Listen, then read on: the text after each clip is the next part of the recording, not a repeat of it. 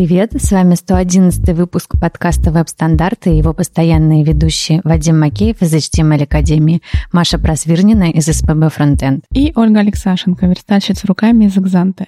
Сегодня у нас в гостях Артур Столяр, человек PWA.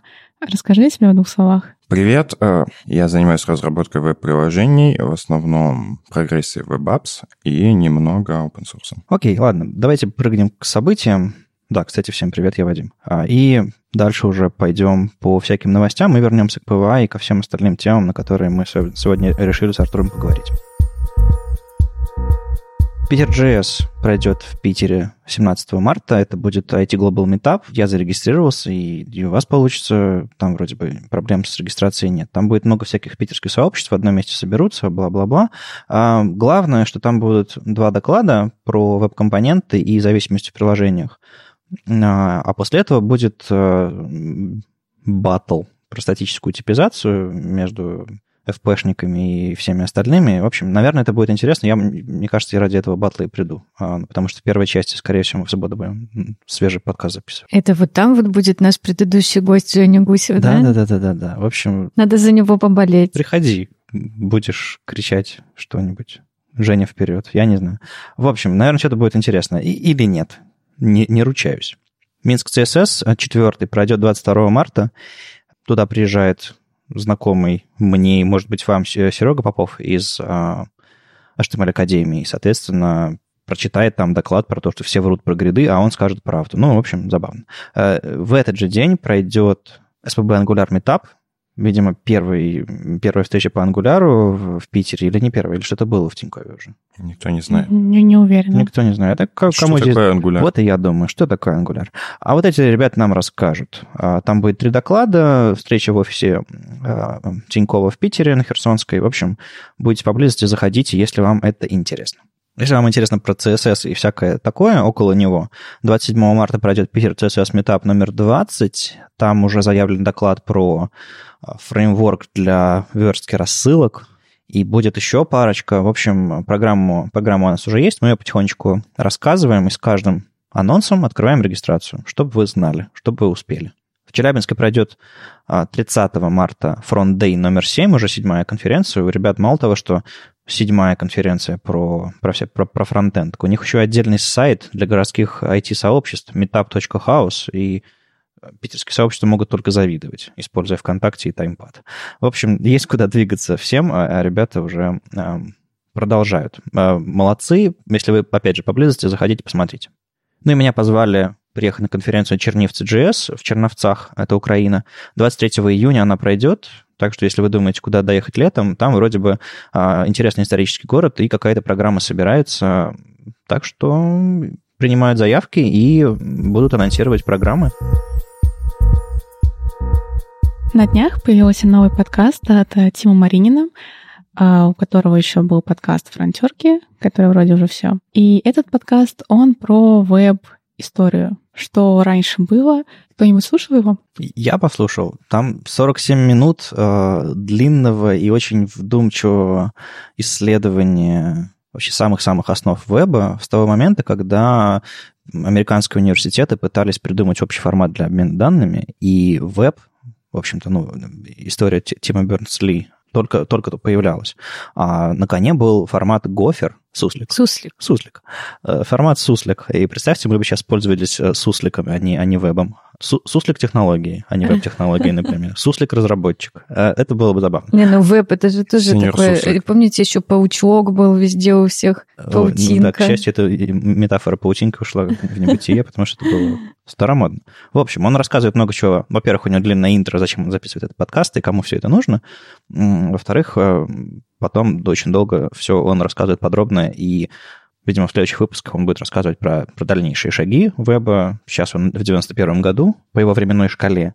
И, собственно, сайт, на котором он, собственно, рассказывает про этот подкаст, э, выглядит в духе 91 года. И со временем, он, насколько я понимаю, дизайн будет меняться в зависимости от следующих выпусков. Сейчас это просто белая страница с черными буквами и синими ссылками. Соответственно, с каждым новым этапом он будет делать, видимо, дизайн сайта в стиле той эпохи, про которую он рассказывает. В общем-то, это будет интересно. Это серия, он э, пообещал вернуться на следующей неделе, так что что-то новенькое. Это не просто интервью и новости. Так что, если вам интересна история веба, послушайте обязательно. Идея дизайна клевая. Там еще, кстати, будет переключателя можно будет. Музыка автопроигрывающаяся. Флэш, который загружается. И тег марка. В первом выпуске он, кстати, поставил песню R.E.M. Losing My Religion. Типа, эта песня вышла в 91 году, и чтобы, знаешь, сразу настроение такое. Ой, ну слушайте, это очень классно, исторический такой подкаст. Ну вот. Короче, Тим Жги э, получилось, получилось интересно. Долго, немного медленно, но, блин, интересно. Вот такая честная критика. Может, у кого-то слезы ностальгии потекут. Запаситесь платочками. Такие, а такие люди еще живы, которые помнят? Э, ладно, двигаем дальше. Что у нас еще интересного? По- Какие у нас подкасты? Есть подкаст «Код» Андрея Соломатина. Вы слышали его? Он англоязычный, но от этого не менее интересный. М, Я посмотрел, там вроде интересных людей приглашают. Например, э, Доминик Даникова, который занимается стандартами в АТВГ. Я думаю, его было бы интересно послушать, но я пока не слушал. Ну да, собственно, Андрей Соломатин — это человек более известный в русскоязычном сообществе как э, соавтор э, радио.js, как один из организаторов э, Moscow.js. Он сейчас живет в Берлине, все еще вроде бы. И, э, собственно, то, что у него подкаст, это не новость. Новость то, что он вроде бы как э, решил продвинуться с этим подкастом дальше и собирается записывать новые выпуски, потому что они с какой-то редкой регулярностью выходили, но у него уже есть э, шесть выпусков, и он говорит, собственно, о чем код. Это такой, знаете, мета-подкаст про языки программирования, про общие идеи, которые за ними стоят, как они развиваются и так далее. То есть это не просто фронтенд, это что-то большее. И, собственно, в эту сторону он и собирается продолжать. Он записал довольно забавный фичер, а, фичер, ну, видео, в котором он красиво подключает микрофон и садится и ко- кодит в Виме что-то, а, рассказывающий. И просит денег. И просит денег на Патреоне. Да, это, это все правильно. Ну, на самом деле, чтобы такие вещи делать, он, он, по-моему, сейчас ушел э, с работы, чтобы заняться подкастом и немножко отдохнуть вообще. И мне кажется, если вам нравится идея этого подкаста, то подкинуть ему бакс э, в месяц э, может ему и поможет. Вышел Chrome 65? Вы уже обновились? Да. Нет, он сам. Я тоже не знаю, он, наверное, сам это сделал. Там нужно кнопочку нажать. Да? Или перезапустить браузер просто? Ну, пока не скажет, не обновлюсь. Там появился CSS Paint API, очень прикольная штука, а, с помощью которой на background image, ну, или просто на background, можно поставить не картинку, а то, что мы нарисуем JS.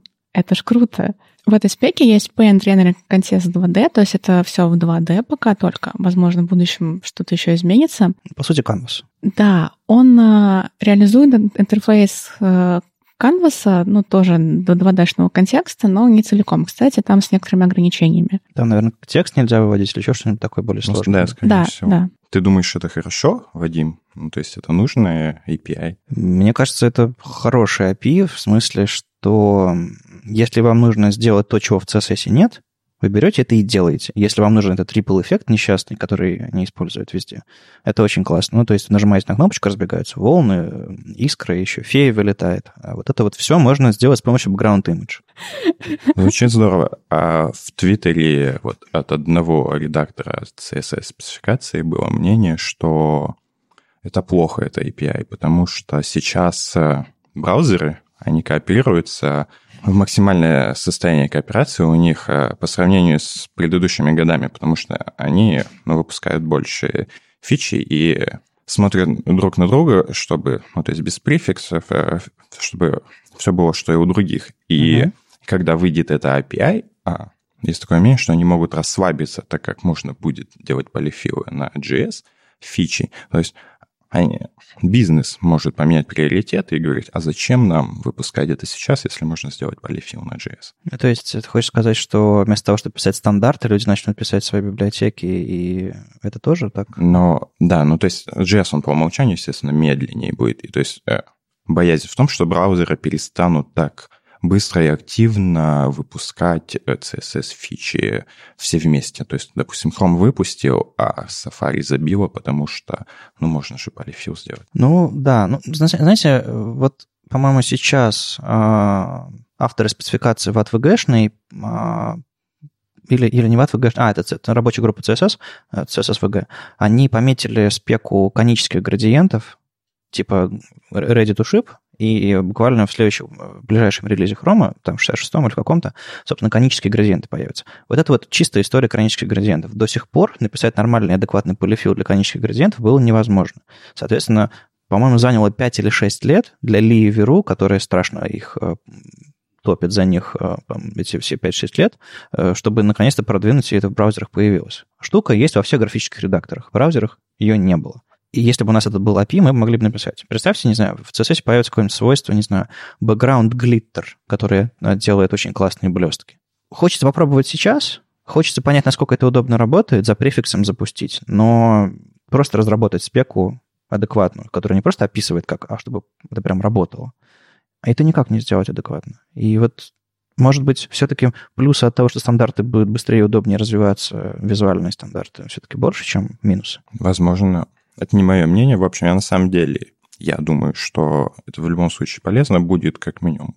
Просто что-то новое придумать можно будет, а как оно получится со стороны браузеров, ну, Предсказать невозможно, посмотрим. Ну вот смотри, Оля, тебе дали задачу сделать ripple эффект какой-нибудь или какой-нибудь какие-нибудь несколько элементов крутится на фоне или звездочки какие-нибудь. Ты что сделаешь? Ты воткнешь 800 дивов, наверное, да? Canvas под низ, да? например. То есть уже бывали такие случаи, когда ты засовывал canvas в кнопку? У нас, ну, это не моя задача, но у нас сейчас вот есть проект, где, ну, не прямо в кнопку, а там на бэкграунде крутятся какие-то куча там шариков, планетки летают, вот это вот все. Угу. А как раз мальчики обсуждали, э, когда вот вышла эта новость, э, поможет это им или не поможет. Это же, насколько я помню, не сошлись, в общем, во мнениях. Ну вот то, что вот для, для такого используют Canvas или в худших случаях берут 800 дивов и начинают их с помощью там анимации как-нибудь крутить на фоне, это ведь не быстрее, чем JS. Это не быстрее, это чем гораздо Canvas. медленнее да. и очень жрет процессор. Я пробовала изначально вот крутить как бы эти дивы Планетки, с планетками, да. да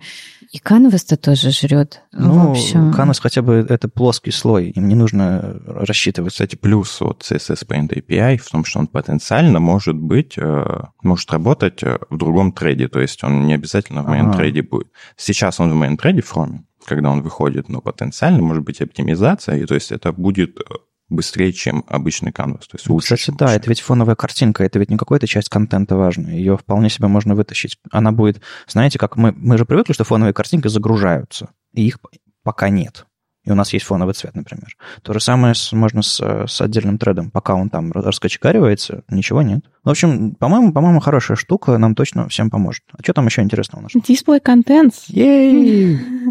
Праздник, праздник. Как я понимаю, суть в том, что у нас родительский элемент, э, он уходит из дома, а дочерние поднимаются вверх. И благодаря этому становится все проще. Мне кажется, ты можешь э, рассказать, как там можешь с листбоксами их с гридами лучше остальных. Ну, типа того. Э, на самом деле, буквально сегодня в Твиттере я увидел, что Роб Дотсон обнаружил, что это display contents.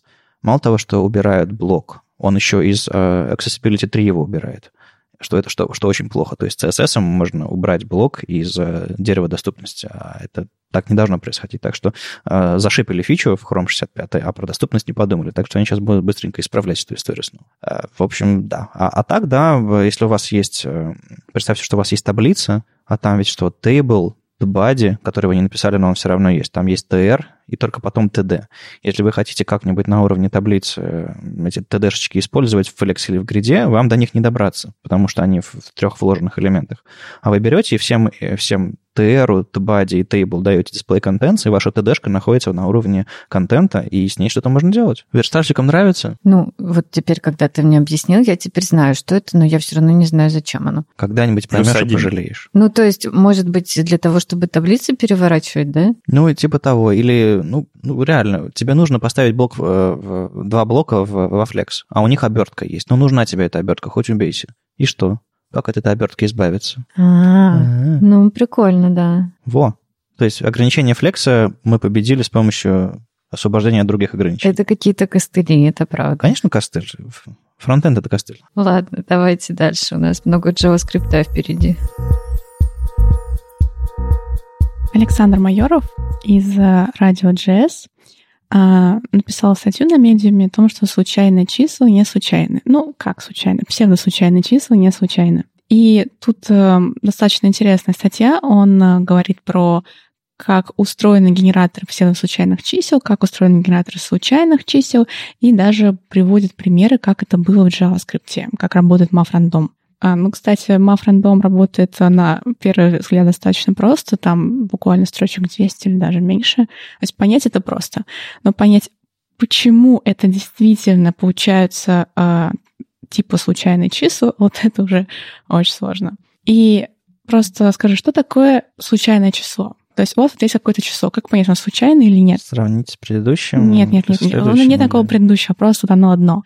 число случайное, если его источник получения, а, мы не можем предсказать его поведение.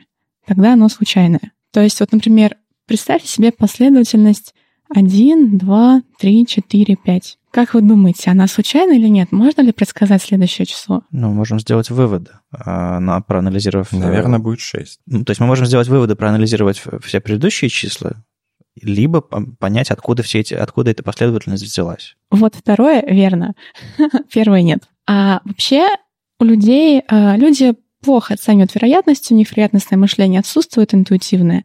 У и всех людей или, у всех, или обычных у всех. людей? Оно просто отсутствует у людей, такое мышление. И даже есть такой вот парадокс закономерности, о том, что человек смотрит на какую-то закономерность, которая, как ему кажется, подчиняется каким-то законам, например, то, что я сказала от 1 до 5, и думает, что тогда может предсказать следующее. Но не факт. Это действительно зависит от источника. Например, если ну, мы взяли просто цикл, написали от 1 до 6, там, который выводит э, цифры от 1 до 6, то действительно это не случайно, и можно предсказать следующее. А если, например, это получилось с помощью бросания кубика?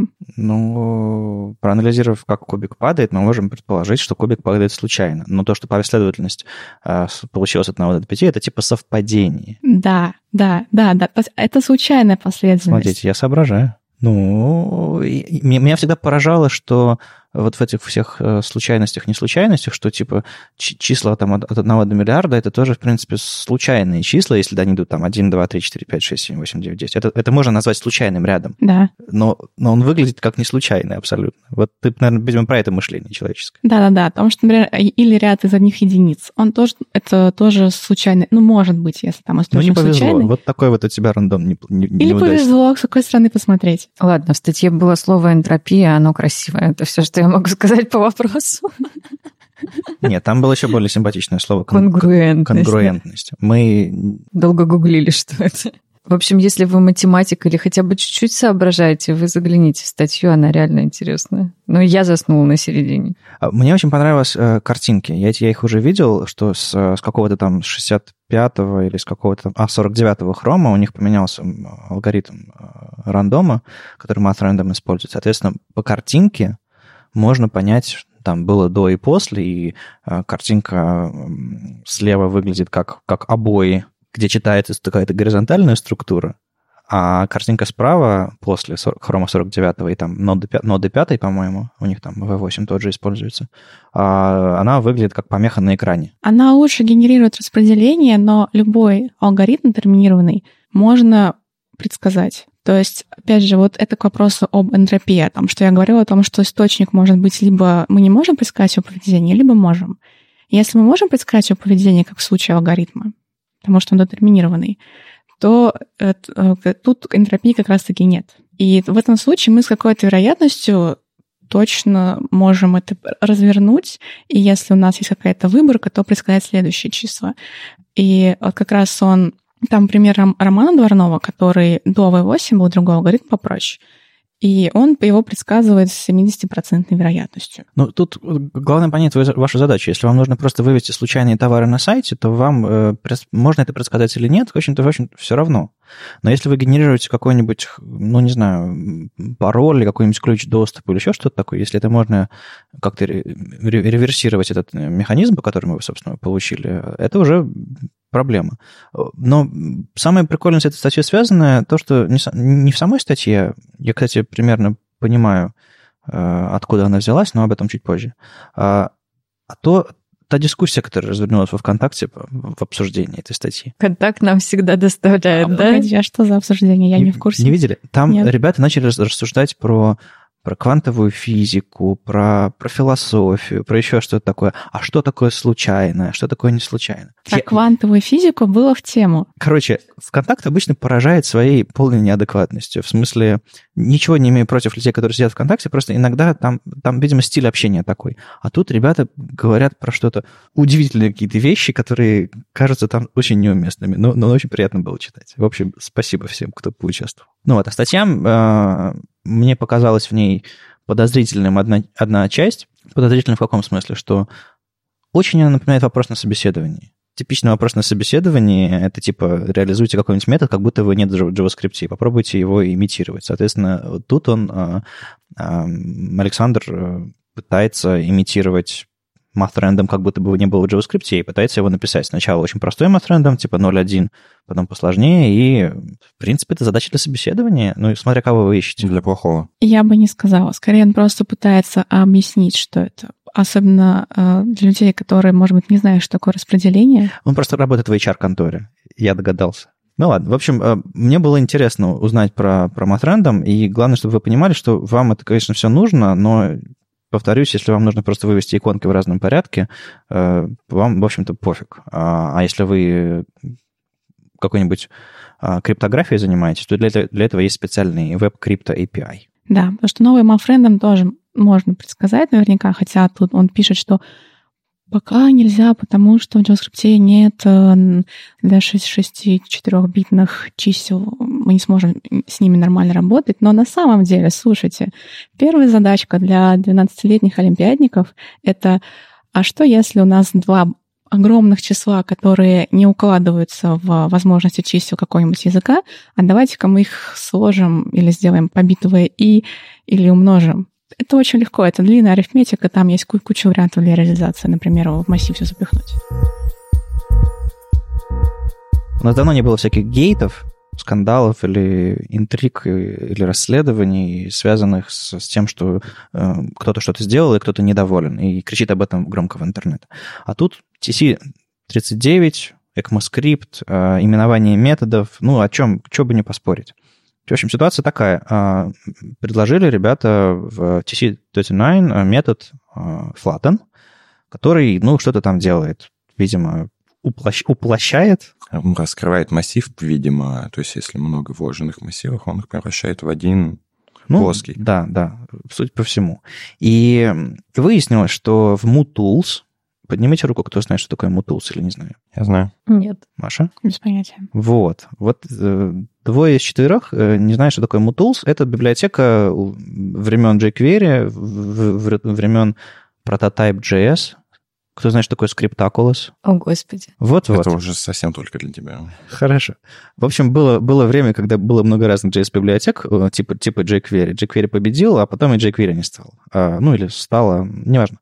А главное, что все эти библиотеки воровали и убивали. Они манки-патчили все свои методы а, в прототип, и в итоге а, сайты, которые использовали эти, эти все методы а, с теми же самыми именами, которые мы сейчас пытаемся стандартизировать, они бы они сломаются, если в браузерах а, а, появится тот, тот же самый, то же самое название метода какого-то там для массивов, строка еще и так далее. Соответственно, уже не первый год идет борьба за то, чтобы а, не то чтобы борьба, а два лагеря сторонников и противников э, этого подхода не могут друг друга понять. В чем, в чем суть?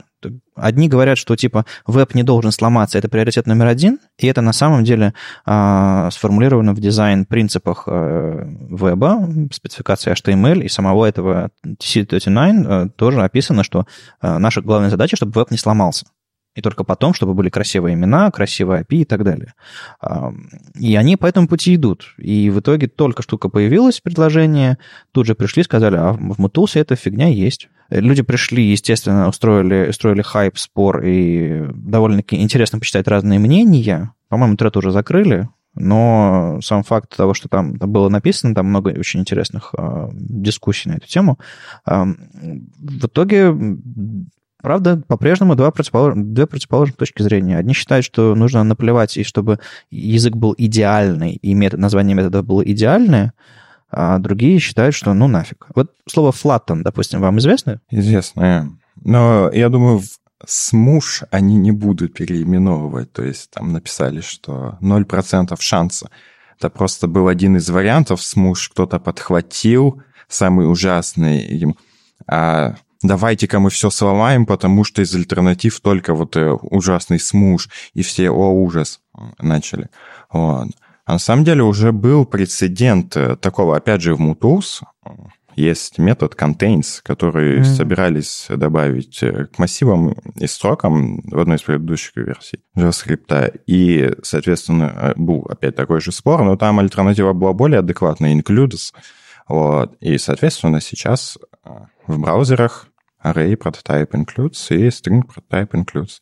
Так что я думаю, в этом случае тоже не будет flatten. Ну, я полагаю, пресса подхватит... Желтая пресса, фронтендерская, да, подхватила слово смуш, э, малоизвестное в английском языке, ну, не native speaker, например, и пошло по трубам. А, видимо, кстати, сквош вполне себе нормальная альтернатива. Вы знаете слово сквош? Это игра такая, типа бадминтона, да? Или фрукты. Ну, или что Сквош? Это игра. Нет, ну нет, это, нет, это правда. и то, и то. И... Нет, я имею в виду, если вам скажут сквош массив, вы поймете, что это значит? Ну, это, по-моему, из той же оперы. Смуш, сквош. Я в задумчивости. Ну, короче, мне кажется, в среднем слово смуш, оно стрёмненькое, именно поэтому его вынесли, вынесло волной вот этого возмущения наверх. Ну, в общем, оно не входит в топ-200 слов английского языка, это точно. Интересный момент еще был, э, что ребята, которые совсем против э, смуш, они создали репозиторий на GitHub, который добавляет в прототип методы смуш и смушвап, и предлагали всем э, запиливать их на продакшн, чтобы, не дай бог, не добавили свойства смуш и не сломали их веб-сайты. Там один из комментариев ранних в этом тредике и от человека, который сильно против э, вот этих всех влияний сторонних библиотек и совместимости веба, говорит, если я сейчас возьму и все, за, закиберсквочу все методы, которые кажутся адекватными, хорошими словами для JavaScript, и заставлю всех остальных людей их использовать, что будет делать TC39? А ему отвечают, что, что, придумывают другие названия имен? имен. Да, можно так сделать, можно устроить этот э, сквотер-терроризм такой. Мне кажется, в перспективе, конечно, нужно забить на старые библиотеки, потому что рано или поздно они умрут, а дурацкие слова останутся.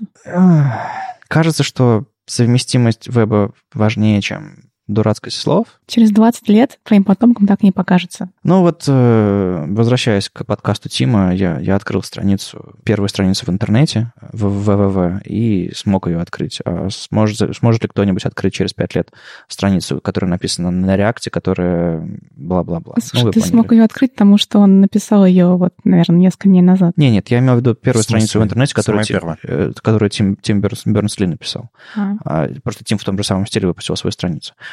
По-моему, совместимость важнее, чем, чем, чем красота. И я в прошлом подкасте, в прошлом выпуске а, как раз прочитывал этот э, дизайн-принцип веба, в котором интересы пользователей важнее, чем интересы авторов и так далее, и так далее, вплоть до а, теоретической чистоты. Совместимость может тянуть с собой слишком много грязи, должен быть какой-то баланс. Ну, в общем, мне кажется, что принцип э, «давайте не сломаем веб, а, а все остальное потом», который, собственно, несут, несут в себе современные разработчики спецификаций, он э, гораздо лучше, чем вот этот принцип э, этих горячих голов, которые кричат и говорят, нам, я хочу красивое слово, и мне плевать, что будет с интернетом. Слава богу, эти ребята не входят в, в комитет. По крайней мере, мне так кажется. Недавно вышел Webpack 4, и вместе с этим появились новые API для разработки плагинов э, для Webpack, и вышел очень интересный плагин Mini CSS Extract, плагин, который позволяет делать code splitting э, для CSS. Кто-то знает, что такое code splitting? Ну, ты э, не, не огромный bundle какой-то отдаешь, а разделяешь там типа vendor и приложение, и просто на разные, на разные страницы можно разные CSS создавать. Да, то есть не грузим то, что не нужно сначала, как ты говорил, с сейфреймами, только, ну, то есть, соответственно, с сайтом, допустим, какой-то видеоплеер, который 300 килобайт JavaScript и 100 килобайт CSS, он, просто не загружаем его, а когда только на той странице находимся. И раньше это можно было через Webpack только с JavaScript делать. А CSS либо он находился в JavaScript, то есть CSS JS. Да, и весь и занимал в памяти в три раза больше, либо оно все было одним CSM с э, файлом, и грузилось сразу. Сейчас с выпуском Webpack 4 появилась возможность это э, сделать новый плагин и делать код-сплитинг для CSS, соответственно, будет грузиться на каждый код-сплит, э, грузиться два файла отдельных, JavaScript и CSS файл. И это очень приятно, потому что стандартно там сколько, допустим, 100 килобайт, 200 общий со всех страниц CSS. Если это будет, э, он грузится по 10 килобайт каждый раз, это будет, в общем, быстрее. Ну и учитывая, что CSS еще блокирующий рендеринг, ресурс, ну, имеется в виду, если он как бы вот в голове просто линком подключен, да. то это, это, это, это вдвойне интересно. А как насчет вот а, обратной совместимости веб-пака со старыми плагинами? Здесь я обновлю веб-пак, не будет такого, что у меня часть плагинов сломается? Ну, они ломаются на самом деле, они э, неприятные изменения, например, мой плагин тоже сломался, и приходится выпускать новую версию, делать изменения, major version, то есть а они не особо об этом парятся, но я думаю, плюс тот, что появляются новые возможности улучшать и создавать э, плагины с расширенными возможностями компенсирует это. То есть пока Webpack не стоит обновлять, подождать, пока все обновятся? Но можно попробовать, и если плагины э, просто сломаются, если build не пройдет, просто вернуться на третий, и все. Ну, мне кажется, в том и суть major обновлений, что ты должен понимать, что что-нибудь сломается. Может ничего не сломаться, а может сломаться все. И, ну, циферка-то вначале обновилась. Это не патч, это не какой-то там а, релиз. А, а вы так и не добрались до сборки CSS веб-паком? Нет? Мне Сережа Рубанов сказал, что может помочь мне переписать наш вот этот вот э, сборщик чтобы Галка. все делал веб-пак. Ну, мне кажется, четвертый это как раз тот самый момент, когда, видимо, нужно это попробовать. Ну, видимо, да. Но вот, знаешь, нас сейчас заняли деланием AMP а страниц, поэтому я вся как бы в болоте. Но об этом мы еще поговорим чуть позже. Да, болотце. А, окей, ну, я к тому, что если что-то начнет появляться, расскажи, потому что, потому что э, очень интересно. Как а, переехать с галпа на веб-пак. Отличное название доклада. Отлично название. Так, опять начинается. Вадик всегда говорит э, про что-нибудь отличное название доклада, и ты такой уже, опа, обнаруживаешь себя в расписании какого-нибудь Питер ЦСС. Не понимаю, о чем вы. А, ну, кстати, мы ищем докладчиков. Так, а, хм. а, ну и, к слову, о сборке э, вышла совершенно феерическая статья. А, Джесси Халлет написал опус, я иначе не могу это назвать, а, под названием «Утраченное искусство мейк-файла». Ну, я бы так это перевела. А, это дивная, на самом деле, статья, в которой он а, рассказывает о том, как собирать ваш JavaScript, собирать, транспилировать, даже вотчить при помощи мейка. Я надеюсь, все знают, что такое Make. Ну, это такой древний, древний утилиты времен Unix, древнего Unix, э, который позволяет запускать какие-то, ну, скриптовать э, э, какие-то вещи, ну, используя команды, которые доступны у вас там в, в шелле, так или иначе. Ну да, все так. А, собственно, там внутри этой его статьи есть рецептики, как реально при помощи Make собирать JS очень интересно, забавно, но непонятно зачем. Потому что он может. Да, да, вот э, потому что может, это исчерпывающий ответ. Я не знаю, э, может быть, вот кто-то более в курсе, чем я, а, но мне казалось, что специализированные инструменты для сборки, они, ну, более подходят для этого, нет? Или, или действительно без разницы? А вы не застали эм, хайпа, когда все говорили, Gulp, Grant, я пишу только NPM скрипты, uh-huh. и в одну строчку, которая тянется на пять строчек на одном экране, люди писали скрипт, который использует NPM модули, вместо того, чтобы красиво организовать это декларативно в каком-нибудь галпе. Uh, ну ладно, или гранте, где, где, вам, где вам удобнее. Да, да, хоть, да хоть в веб-паке, мне кажется, даже веб-пак понятнее, чем, чем длиннющая строчка NPM скрипта. Uh, вот это, по-моему, история из, из, того, из той же области, но я, вот, у меня есть какой-то boilerplate, верстки какой-то простой, который я собираюсь сделать. И там в package.json нет, нет зависимости, кроме браузер синка и, и по-моему, стал лента. там чисто, чисто браузер синк, чтобы обновлять, Ставлин, чтобы просто код в одном стиле был. А, а в NPM скрипте просто написаны, я запускаю тот же самый браузер синк, в котором вводчу что-то, нужные мне файлы, и обновляю их и так далее. То есть я не ставлю никакой галп, не, не пишу никакой конфиг. И, может быть, это вот история как раз так, такого простого бойлерплейта, когда вам не нужно разворачивать прям вот целиком веб-пак, а достаточно просто ваш JS пособирать, и все нормально. А если не нужен веб-пак, конечно, нет. На самом деле, Make, он ну, для C, C++ проектов, то есть, э, не знаю, чисто поржать статья вот э, получилась. То есть оно по факту не нужно, и если хочется что-то серьезное э, набирать то лучше взять Webpack и там подключать loader ы, и это будет намного эргономичнее. А если нужно просто, да, Babel ем три файла или Rollup ом э, их собрать, то можно, да, через npm скрипт одной команды. Ну да, кажется, кажется, что npm скрипт здесь удобнее. Но вот у меня, допустим, есть почти, ежед... ну не ежедневно, но довольно частый use case э, для Make а. А у меня есть много файлов, которые выглядят, э, много сайтов мелких каких-нибудь, которые выглядят как просто index HTML, style CSS и, и папочка с картинками. И я деплою эти сайты на Make. Я просто написал э, однострочник с арсинком и положил файл, который называется make файл, э, в корень этого сайта. Соответственно, я захожу в этот сайт в консоли, пишу make, и этот однострочный арсинк деплоит этот сайт по, по SSH, все. И для меня это дико удобно, потому что мне не нужен никакой package JSON, никакой node, node modules, ничего вот этого, всей, всей этой мути. Я просто использую shell команды для того, чтобы залить сайт в интернет. Это не 200 же строчек мейка, то есть ну, обычный SH файл тоже подойдет, допустим, там, upload.sh, то же самое туда. Я просто не люблю писать SH, SH и так далее. Ну, то есть я вот, мне кажется, слово, написать одно слово make гораздо быстрее, чем вспоминать, как ты назвал файл. Ну, так ты же можешь алиас сделать. У меня есть, например, SH-файлы, на которых сделан алиас двухбуквенный, типа развернуть мне вот тут вот мой gulp development. Ты не можешь другому человеку дать эту папку с файлом потому что адрес у тебя на компьютере, а make-файл лежит в корне, и ты можешь распространять вместе с проектом, а, если у вас общие ключи на сервере есть. Ну, я к тому, что у Make есть какие-то use cases, которые э, хороши чем, чем, что они на, на всяком Unix Make есть, писать для него очень просто, как просто написать shell, shell команду, которую вы будете часто повторять, и этот алиас, он прямо внутри, в корне проекта может лежать. Mm-hmm. И вы можете вместе с ним его распространять, там, коммитить э, историю его, трекать. Но, кажется, NPM скрипт вот в этом случае гораздо проще. Скорее всего. Ну вот, а тем, кому это все абсолютно параллельно, вы теперь знаете, что такое make, и, может быть, когда-нибудь он вам пригодится.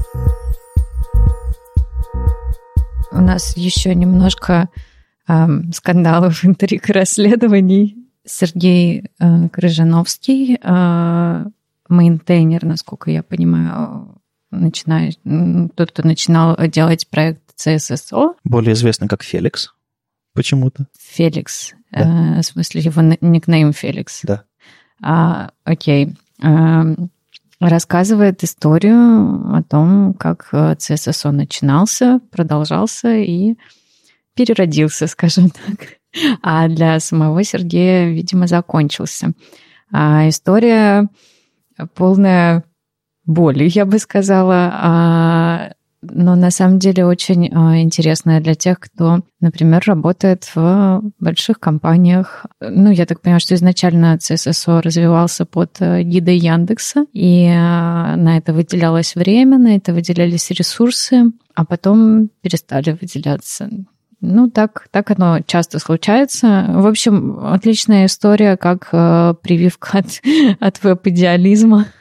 И вот это вот все. Ну, то есть он печально закончилась? Ну, нет, э, она, в общем-то, закончилась э, не печально. Я так понимаю, что вторую версию э, перехватил другой человек. Рома Дворнов. А, Рома Дворнов, да. И, ну, вот представьте, этот CSSO за всю семилетнюю, насколько я помню его историю, развивали два человека. И там как раз еще он очень высказывается как раз про open source, про вот эти вот все плагины, что это на самом деле ну, мало кому нужно. Есть потребители, а есть э, какие-то единицы, пассионарные личности, как он выражается, которые готовы это делать и развивать. И да, это тоже надо понимать, что В общем-то, веб держится на единицах. На самом деле в, в основе всего этого CSSO лежал движок Gonzales, по сути, парсер CSS, можно так сказать, который, собственно, строил это AST дерево, по которому, собственно, можно было анализировать и сжимать.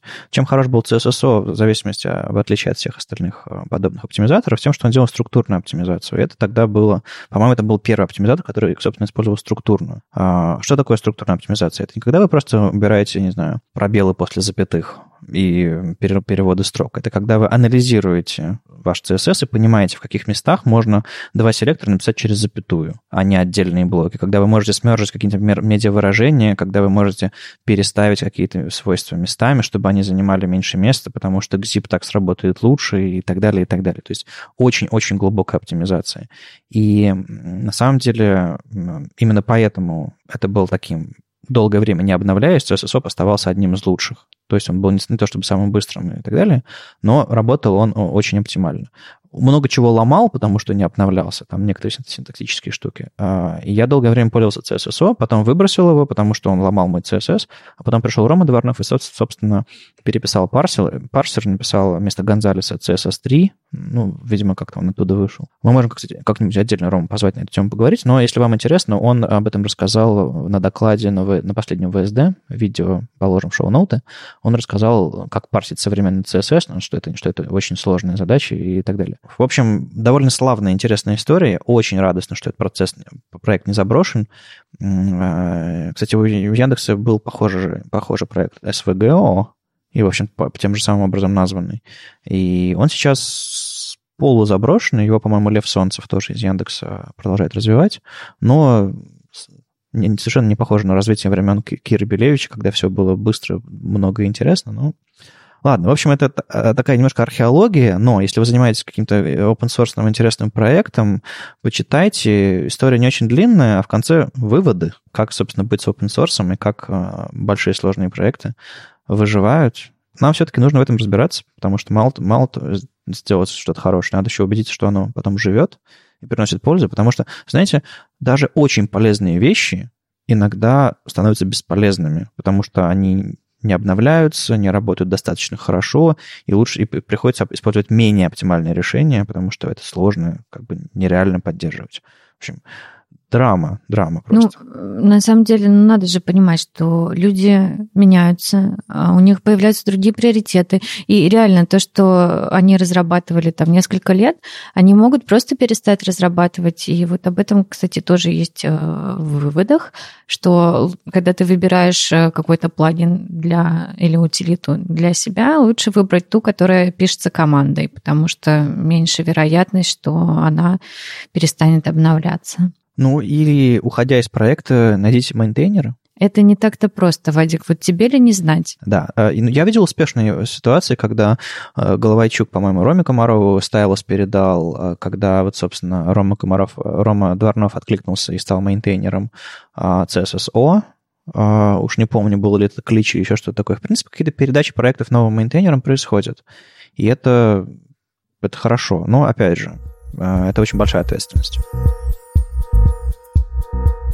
Ну и наконец-то, наконец-то мы добрались к теме, которой, собственно, решили позвать Артура и поговорить. Я, честно говоря, большой любитель веб-платформы и веб-технологий, как, ну, вы могли видеть, слышать.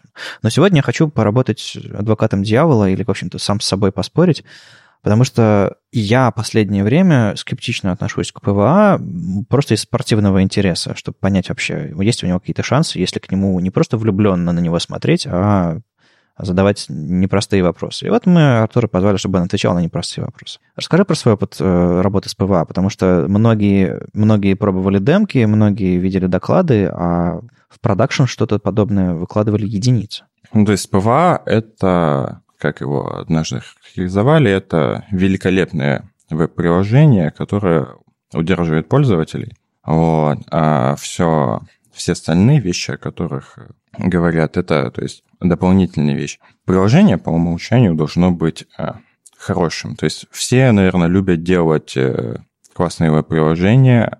Ну, то есть я как разработчик, я хочу делать что-то хорошее, и оно мне поможет просто потому, что для улучшения карьеры можно будет засунуть в портфолио, или просто получить удовольствие. В то же время PWA, оно, оно на самом деле хорошо для всех. То есть на это можно смотреть с трех сторон.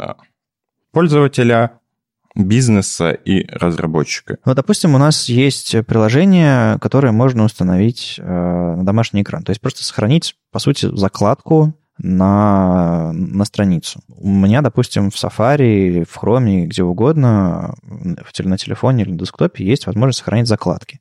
Закладка делает сайт PWA и, и, или нет? Вот где вот эта вот странная граница проходит? Потому что очень сильно размытый бренд и вообще понятие. Дело не в закладках, а в том, что пользователям нравится именно запускать с рабочего экрана приложение, то есть пользователи находятся в приложениях э, гораздо дольше, чем э, в чем-нибудь в браузере. И поэтому PWA, оно именно должно запускаться с экрана. Это как бы основной принцип. То есть веб-приложение, которое прогрессирует на рабочий экран. От этого и progressive. Есть такая статистика, что в веб приходят э, много людей в веб-сайты, но не задерживаются на них, а устанавливают мало приложений, но пользуются большую часть приложениями. И, Очень много времени там проводят. Да, PWA призвана решить эту проблему, то есть ты приходишь на веб-сайт, и этот веб-сайт становится твоим приложением, и ты продолжаешь им пользоваться. Вот, основ... Соответственно, это основной критерий, чтобы приложение, веб-сайт превращалось именно в приложение системы. А какой у вас э, у всех личный опыт использования э, приложений на ваших телефонах? То есть, смотрите, допустим, у вас ситуация. Э, есть какой-нибудь условный, не знаю, Amazon, и у него есть сайт, удобный, мобильный, хороший сайт, а есть нативное приложение, которое можете скачать в App Store. Куда вы пойдете? И почему? Если уже есть приложение, и ты знаешь о Амазоне, то, возможно, ты пойдешь в сторы скачаешь его. Ну, э, в странах с быстрым интернетом или с классными телефонами, скорее всего так. А если ты ищешь что-то, допустим, заказать пиццу, ты не ищешь заказать пиццу в Play Store, ты набираешь где-нибудь в Гугле или в Яндексе заказать пиццу, и тебе выкидывает список сайтов.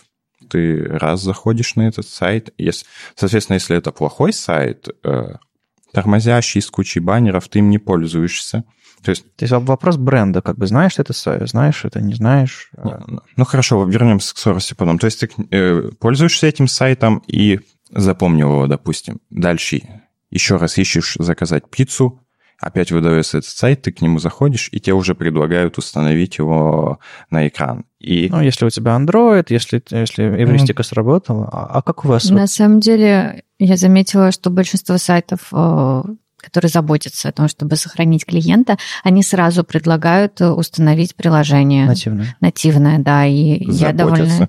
Ну, да, это же важная бизнес-задача. Ну, сохранить смысле, клиента. Это, я бы не назвал это словом забота, я бы назвал это словом навязывание. Ну, я не знаю, если сайт хороший, почему нет? Хорошо, а есть какие-то сайты, у которых есть нативное приложение, но вы продолжаете заходить в них в браузере? Я твиттером в браузере пользуюсь, ну, соответственно, PWA. Но я хочу вот вернуться к этой теме. На самом деле, вот этот баннер, который всплывает установить нативное приложение, а, это очень раздражающий баннер. А, вот. И тенденция такая, что люди не... Ну, то есть какой-нибудь LinkedIn, ты заходишь, и LinkedIn лучше в приложение, тебе нужно посмотреть один профиль, и тебе идти его скачать для этого. Uh-huh, uh-huh. Соответственно, ты хочешь посмотреть э, это в веб-сайте. Можно сделать хороший веб-сайт, который будет точно так же классно работать. То есть вопрос не в том, что нельзя сделать хороший веб-сайт или приложение, а в том, что не было возможности раньше удержать пользователей в этих э, веб-сайтах. Окей. Okay. Маш, а ты пользуешься сайтами? Да, бывает. А теми, у которых есть, которые пытаются навязать тебе нативное приложение, а ты все равно ими пользуешься? Честно говоря, я не помню таких. Я вообще не помню, которые пытаются навязать нативное приложение. Нет, вы подождите, ну серьезно, даже когда ты открываешь Google документ в браузере, он тебе говорит, а давай-ка мы откроем его в приложении. Ну, потому что Google Docs э, редактор какого-нибудь э, плохо работает в Safari, и все. Вот на самом деле много чего плохо работает в браузере. Ну, Особенно да. в Safari, который имеет тенденцию сбрасывать страницы, если ты на час отошел. Ну, это не Safari, это размеры памяти твоего телефона, к сожалению. Я, и, да. А, В смысле, нам все надо десятку купить или что? Ну, смотрите, мне кажется, что все еще очень сильно зависит от того, как- какой телефон в кармане. Я смотрю, судя по всему, что ты говоришь, это Android, да? Не обязательно. Просто почему-то сейчас пошел разговор, что PWA исключает приложение. Она не исключает приложение. Можно и... Я делал PWA тем людям, у которых уже были приложения на все платформы, и на Windows, и это дополнительная вещь, просто которая нужна, которая помогает бизнесу. Соответственно, если это Google документы какие-то, они, ну, они хотят, чтобы пользователь потому что там невозможно редактировать. Окей, но если это какой-то малый бизнес, которому нужно сделать, хорошо получить пользователей, но сейчас ему, ну, ему нет смысла Запускать нативные? да, разрабатывать нативные, и, ну, то есть это поиск, э, затеря... там этих нативных приложений миллионы таких же, и оно затеряется. Все равно веб-сайт нужен будет, потому что поиск э, В происходит, да. Ну, понятно. Большинство пользователей приходит через веб, и зачем нужен был этот попап? Они перегоняют людей в приложение, потому что приложение якобы лучше, а веб-сайт сделан э, очень плохо. Ну, на самом деле, тот же Google Docs можно ведь не редактировать, а просто смотреть. Мы очень часто просто смотрим. И если бы Google Docs не открывал сразу нативное приложение мне, а показывал в браузере э, нормальную версию для просмотра со ссылочками совсем, и, и только когда я редактирую, нажимаю редактирование, отправлял меня в нативное приложение, если уж они не могут интерфейс нормально написать в браузере, мне было бы гораздо приятнее. Но они мне не задают вопросов, у них протокол зашит, типа HTTPS docs google.com сразу открывается в нативном приложении. А мне вот задают вопросы. То есть он реально сначала открывается в браузере, М. а снизу такой довольно сильно перекрывающий мне экран, предложение открыть его. Предложение, от которого невозможно отказаться. Ну, там можно нажать, конечно, кнопочку «Нет, спасибо». Да, я еще нужно в нее Но- попасть толстым пальчиком. Да, Я про, се- документы. про себя говорю. Да, в Google документы. Ну, на самом деле, э, вот э, у меня есть э, в работе наш новостной сайт, и у него есть приложение нативное. И в какой-то момент у нас поднимался вопрос, нужно ли нам PWA дополнительно к этому нативному приложению. И мы как-то подумали и решили, что нет. А вот я так тебя сейчас слушаю, понимаю, что типа надо, а зачем? Ну, вообще, какие use cases? Кто все эти люди? Кому, кому это нужно с точки зрения бизнеса? Вот расскажи, для кого ты делал эти сайты, э, приложения? Ну, я делал для разных, но смотри, допустим, новостной сайт. э, И пример. Приходят с сайта ссылок, э, просто приходят Ну, и... соцсети. Да, ну, ну просто, да, любой на самом деле сайт, который информацию, или даже те же интернет-магазины, которые им нужно, им тоже нужно, чтобы пользователи возвращались.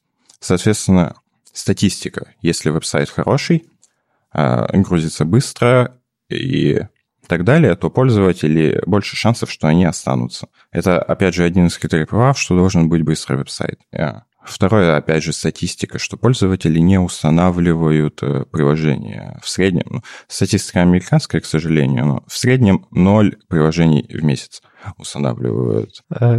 депрессивно звучит немножко. Опять же, статистика, что больше людей приходят к новому продукту через веб-сайт, чем через э, но не остаются там.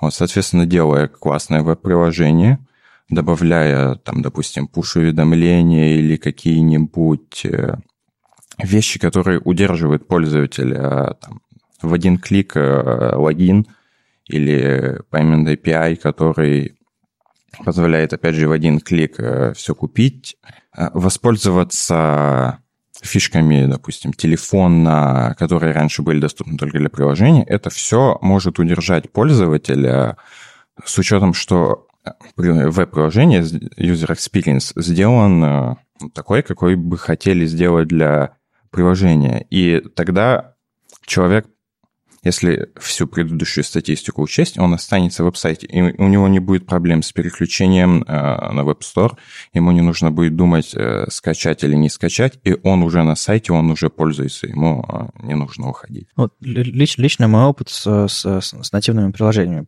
регулярно происходит. Я захожу на какой-то сайт, и он мне говорит, у нас нет версии для веба, или она плохая, поэтому иди установи приложение. То есть я сделал уже один клик, Второй клик. Открывается App Store. В App Store приложение скачиваю. Потом он мне говорит, а, у вас уже сбросился пароль, поэтому, пожалуйста, вспомните свой, свой 18-символьный пароль, введите его. Потом он наконец-то делает, потом говорит, а, я не смог ваш пароль запомнить, введите его еще раз, а потом э, приложите свой палец и приложите свое лицо к телефону. И я уже забыл, зачем я это делаю. Вообще, на самом деле, я вот сейчас поняла, а, что а, ну, бывает, это не rocket science, это не какая-то отдельная новая технология, ну, по большому счету, это добавление к тому, что у нас уже есть в вебе. И я сейчас поняла, что у нас на сайте есть э, вот этот вот манифест, у нас есть э, указание, как, куда устанавливать, какой у него цвет сайдбара. У нас есть мобильная версия, которая, в принципе, нормально работает. И, э, ну, разве что вот push-уведомления, наверное, мы не делали. У нас есть какие-то сервис-форкеры, но, по-моему, они не про это. То есть, по идее, наш сайт, наверное, тоже можно установить. Но пока что приложение его опережает по э, встроенным функциям, насколько я понимаю. Ну, ну вот, а есть какая-нибудь статистика по пользованию веб-сайта против пользования приложения у вас? Ну, не знаю, честно говоря, я никогда об этом не слышала. Наверное, есть, если задаться вопросом и посмотреть, сколько им пользуются. Просто это правда, то есть бывает и не что-то сверх... То есть невозможно точно характеризовать, и никто не понимает, потому что это не что-то новое, что нужно кликнуть, и оно заработает. Мне нравится сравнивать с HTML5. Когда появился HTML5, никто не понимал, что это. Все новые технологии э, выходили под брендом HTML5. Верстальщики думали, что HTML5 — это верстать семантично. Кто-то думал, что обязательно должен быть Canvas. Вот. HTML5 — это CSS3 и SVG. Вы не, не знали? Естественно. И вообще веб-аудио и веб-воркеры обязательно. Вот. Ну нет, тогда еще не было. Суть в том, что даже в самой спецификации HTML написано, что это так называемый buzzword, а, за который, под эгидой которого шли многие технологии. И это был тот бум, который позволял, позволил вебу остаться на плаву. То есть в тот момент, я уверен, а, люди а, начинали отчаиваться, пока не, не начал выходить HTML5. То есть, ой, веб, он никуда не идет, давайте делать десктоп-приложение. Давайте на флеше писать. Скорее так. Сейчас лично э, на себе почувствовал, как до того, как начало появляться PWA, я хотел забить, потому что, ну, все устанавливают э, нативные приложения, надо их делать, там работа, там деньги. Вот. И, соответственно, начал появляться PWA, и появился просто смысл делать а, качественные веб-сайты, потому Нет, что сначала, они стали... Сначала Cordova появилась, которая сказала, типа, пишите нативные приложения на веб-технологиях. Все такие, вау! Ну, это скорее, это скорее не то, это параллельно. Ну, я думаю. Cordova там. Именно суть в том, что в браузере PWA, оно получается... То есть, ну, одни плюсы, нет минусов. Допустим, для бизнеса, да, это деньги. Для пользователя это просто улучшенное приложение, как тебе не нужно 250 кликов делать. Ты пришел, получил, что нужно, ушел или не ушел. Для разработчика это сделанный хороший проект. А если это фрилансер, это больше проектов, э, больше денег заработать.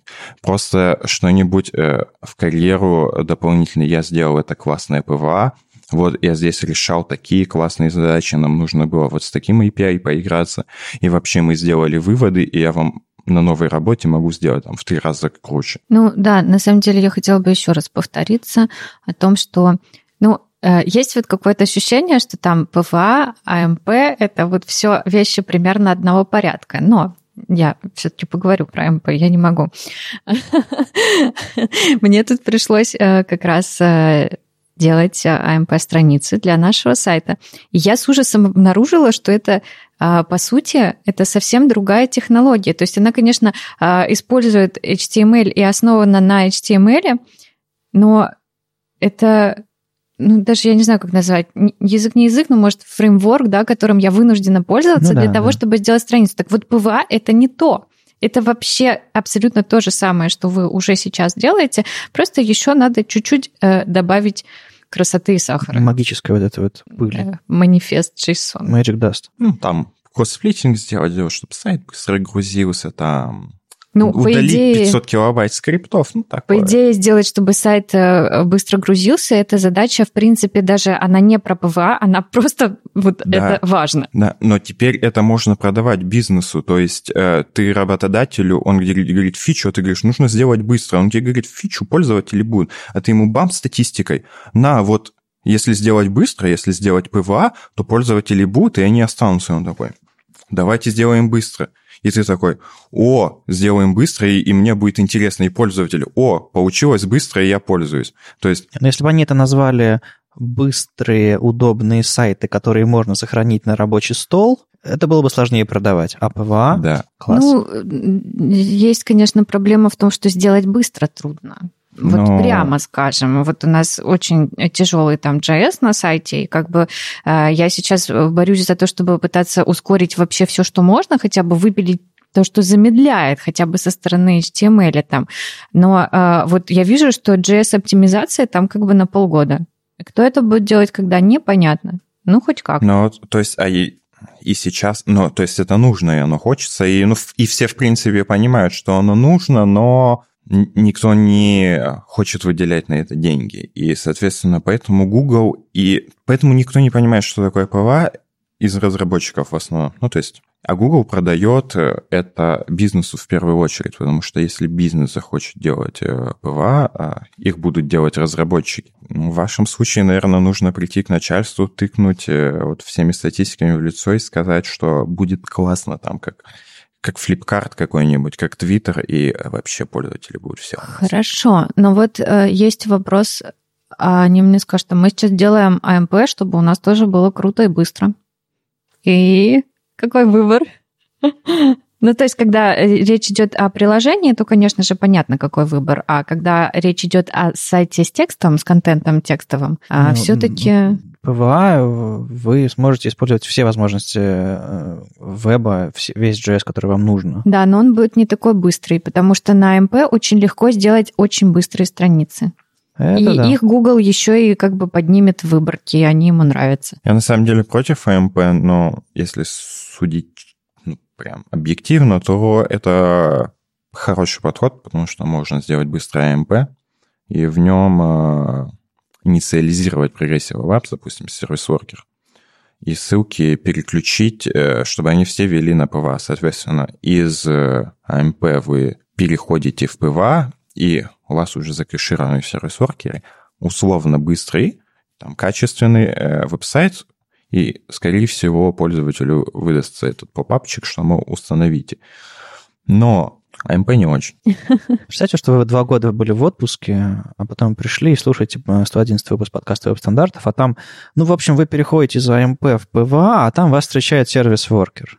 Чего? Не-не-не, на самом деле в документации к AMP есть гигантский раздел о том, как их объединить с PWA. Я предлагаю следующий выпуск отдельно записать про, про AMP. Ты расскажешь про свой опыт, я расскажу про свой опыт, и мы поймем, нафига это все нужно. Там ведь еще скандал интриги расследований. Да, но уже в следующий раз. Да. А, у меня расскажем. еще вопрос про взаимодействие. А, вот те прогрессивные веб-приложения, которые ты писал, они рассчитаны на то, что ими пользуются как приложениями совсем, то есть там нет адресной строки, да, там нет. Э, нет ничего такого, и, соответственно, это должен быть не просто сайт, где можно всегда сходить кнопкой назад mm-hmm. или вперед. Это должна быть очень сквозная, крутая навигация, да? Да, соответственно, нужно как минимум об этом помнить и имплементировать кнопочку назад, то есть детектить этот... Э, Свайп, наверное. Ну, да? мод, когда ты находишься с рабочего стола, загружен у тебя PWA, и, соответственно, нужно показывать кнопочку назад. У меня, допустим, там меню, а если Ну, то есть в браузере обычном это меню, а если это с рабочего стола, то там кнопочка назад появляется. Либо, если у меня, если мне сайт показывает кнопку назад, даже если я открыл его просто в браузере, я, я не против. А, Это было очень такое интересно. Если открыть на планшете, на андроиде э, веб-сайт с кнопкой назад, у тебя на экране 4 кнопки назад. Вот. Ну, это как 8 спиннеров, мы уже привыкли. Да. Ну, либо так. И, и главная проблема в том, что, соответственно, Chrome и другие браузеры, они могут не предложить установить это PWA на экран, если там э, URL-бар будет э, показываться даже после запуска с рабочего экрана. То есть нужно быть в standalone режиме, тогда это будет показываться. Соответственно, суть в том, чтобы это был максимальный experience как в приложении, потому что, опять же, та же статистика показывает, что пользователям нравится быть в приложении. Чтобы не было вкладочек, чтобы не Да. было интерфейса браузера, чтобы было... Да, Мгм. соответственно, где-нибудь на Маке, когда PWA выйдут, а, чтобы он- оно было в доке, и оно запускалось не в браузере, а в отдельном окне. Допустим, какой-нибудь ВКонтакт или YouTube, оно там висело, и было им удобнее. А вы пробовали PWA на десктопе? В Chrome сейчас есть э, возможность включить, по-моему, флаг, который тебе э, в меню, в этом в кебаб-меню хромовском, добавит пункт э, «Добавить на рабочий экран». На Mac это есть точно, на Windows, по-моему, этого еще нет. Подожди, Или а наоборот. куда, куда он добавляет? Смотри, На десктоп? ты берешь свой сайт, устанавливаешь его как приложение. И что происходит? В Home Dir у тебя, да, в Home Dir у тебя появляется в твоей папке Home э, Да. на Mac появляется папка Applications. Обычно твоя папка Applications лежит э, э, в руте тво- твоего диска, а Мгм. тут она появляется в твоем Home Dir. А, Такая же папка. Внутри появляется папка Chrome Apps, и там лежит программы, да, с названием, не знаю, там ВКонтакте, Twitter и так далее. Ты можешь через Spotlight ее открыть, и О. откроется отдельное окно, Круто. без э, интерфейса, без всего, просто отдельное окно. Но э, в этот момент должен быть запущен Chrome, и в этот, если ты закроешь Chrome, по-моему, твое приложение тоже умрет. То Да, есть они, вот они зависят друг от друга, к сожалению. И они умеют пуши делать вот это все, да? Да. Да, да, да. Надо сам- уже Твиттер попытаться вынести, Вот, я потому что... пробовал вытаскивать Twitter э, в отдельное приложение, но я пробовал это через стрёмный метод, через консоль, а потом откопал, что есть этот флаг. И это, это одна из э, потенциальных интересных возможностей этого всего, потому что они вроде бы собираются в ближайших нескольких релизах э, выкатывать это. То есть Да. э, там э, проблема в том, что платформа это интегрируется Да. со скрипом. На Маке проблема, потому что переключаться между браузером и вот этим окном, которое PWA, оно через Command Tab плохо работает. Нужно М. через Command тильду. Но на самом деле вручную можно лет 5 уже как добавлять и на Windows, и э, на Mac веб-сайт. Допустим, у меня ВКонтакт и Google Mail в доке вот э, из Chrome э, лет 5 уже висят, потому что флаг, флаг был давно, просто о нем Ну да, никому не да, говорили. И сейчас просто то, что они делают, это то, что Chrome сам будет предлагать даже на десктопе всем установить э, приложение вот так вот. э. А вы бы хотели, чтобы у вас в доке был какой-нибудь Google Docs отдельной иконкой? Не в Нет. браузере очередная вкладка? Нет? Нет. А почему? Вот об- Слишком объясни. редко используемый. Хорошо, а какой-нибудь другой сайт или приложение, которое... Почта, например. Почта тоже нет. Твиттер, может быть. Почту, кстати, да, я вот уже много лет пользуюсь почтой в браузере, и меня бесит, например, что я все еще пользуюсь оперой, а мне стыдно, но я ее пользуюсь. Хорошенько А. я подсадил. В ней, короче, э, пуши почему-то перестают работать через какое-то время. То есть они просто перестают приходить. Варится как-то. А, может быть, сервис-воркер... а, а, Я не А, знаю. там, подождите, там у сервис-воркера есть какой-то период протухания, по-моему. Ну, э, бога ради, пусть они протухают конкретный пуш на это письмо, но почему мне на все последующие перестают они приходить? Не работает. Я бы хотела видеть свой Gmail в качестве А в приложения. Google Mail нету сервис-воркера. У него обычные уведомления. То есть, когда он включен, он посылает уведомления. Когда... Ну, он постоянно у меня включен в... Может быть, в инбоксе есть? Не знаю, не знаю. Ну, неважно. Короче, опера что-то ломается на этом, не знаю почему. И мне реферальные перестали приходить. Да что ж такое? Приятно, что есть люди, которые знают людей, которым нужны PWA, э, вроде тебя.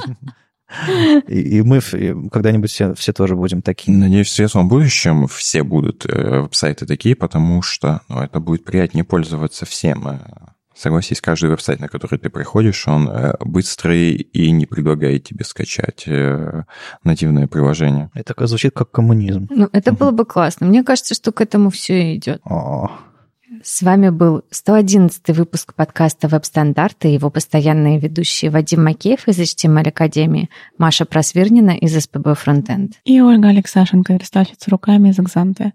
И сегодня у нас в гостях был Артур Столер, человек PWA. На следующей неделе мы грозились вам э, рассказать про AMP более подробно. Может быть, может быть, может быть, в следующем выпуске. Главное, что вы оставайтесь с нами, мы будем рассказывать вам про всякое и интересное. Все, до следующей встречи, пока. Чао. Пока. Пока.